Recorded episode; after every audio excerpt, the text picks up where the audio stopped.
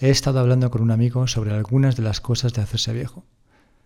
Esas pequeñas cosas de las que te vas dando cuenta poco a poco, que quizá al principio no suponen un gran problema, pero que con el paso del tiempo ya no puedes ignorarlas del todo.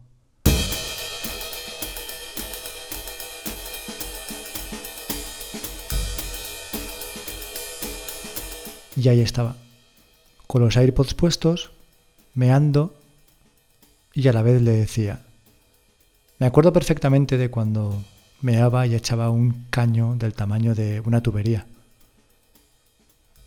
Me acuerdo perfectamente de cuando la orina bajaba, llenando todo el caño y se estrellaba contra el agua del váter, causando una gran catarata.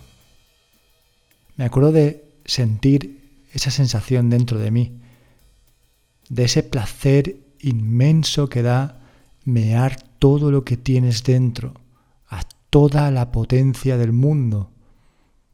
Notar cómo va arrastrando, cómo va pasando por las paredes de la uretra la orina y acaba saliendo despedida, disparada a gran velocidad. Y digo me acuerdo porque hace ya tiempo que eso ya no me pasa. Ahora meo, por suerte, porque siempre podría ser peor y no mear. Pero ahora cuando meo, el caño, esa tubería que antes era de las aguas de toda la comunidad, pues ahora se parece algo más a una tubería de riego del jardín.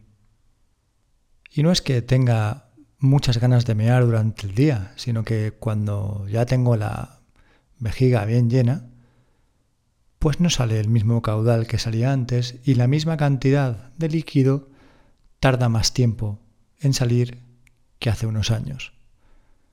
Y esto es claramente un síntoma de que me estoy haciendo más mayor. Y así se lo hacía saber. Y efectivamente él me comentaba también que está teniendo ciertos problemillas relacionados con la próstata. Porque la próstata, además de ser el punto G del hombre, es el punto O de operación. Y que antes o después, si eres hombre, vas a tener que pasar por quirófano para que al menos te la evalúen. Porque la próstata lozana que teníamos cuando éramos jóvenes, brillante, tersa, bonita, va envejeciendo y se va pareciendo algo más a una uva pasa. Y es que aunque de momento parezca que todo está bien, no conviene relajarse demasiado y menos todavía en esta época pandémica en la que ir a un hospital significa suerte y espera.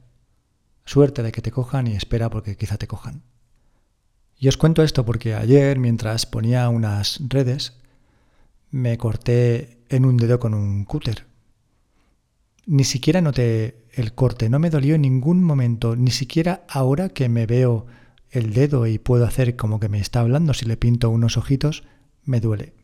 No me duele, es un corte no demasiado profundo, pero sí lo suficientemente profundo como para que sangrara como un hijo de la gran puta. Así que estaba con una red, se me fue el cúter de la mano y acabó por impactar sobre mi dedo índice izquierdo. Me fui rápidamente a la mutua porque el cúter estaba oxidadísimo. Yo creo que era el cúter más mugriento que puedes encontrarte. Es como si lo hubieras recogido de un contenedor y además ese cúter llevara como 25 años de vida abandonado al sol en un descampado. Ese era el cúter con el que me corté el dedo. Y me acogené porque pensé, hostia, quizá ahora es cuando voy a coger el tétanos y no me muera de COVID, sino de tétanos. Y sería, joder, una gran putada porque ni siquiera pasaría a formar parte de toda la gente que se está muriendo por COVID. Me fui rápidamente a la mutua porque quería que me vacunaran y me hicieron esperar un buen rato hasta que por fin se dignaron a decirme que, uy, resulta que a lo largo de tu vida te has puesto cinco vacunas de la, de la antitetánica. Cinco. Son tres que te ponen durante tu época escolar, más otras dos que te pusiste en 2005 y 2008. Y no me vacunaron.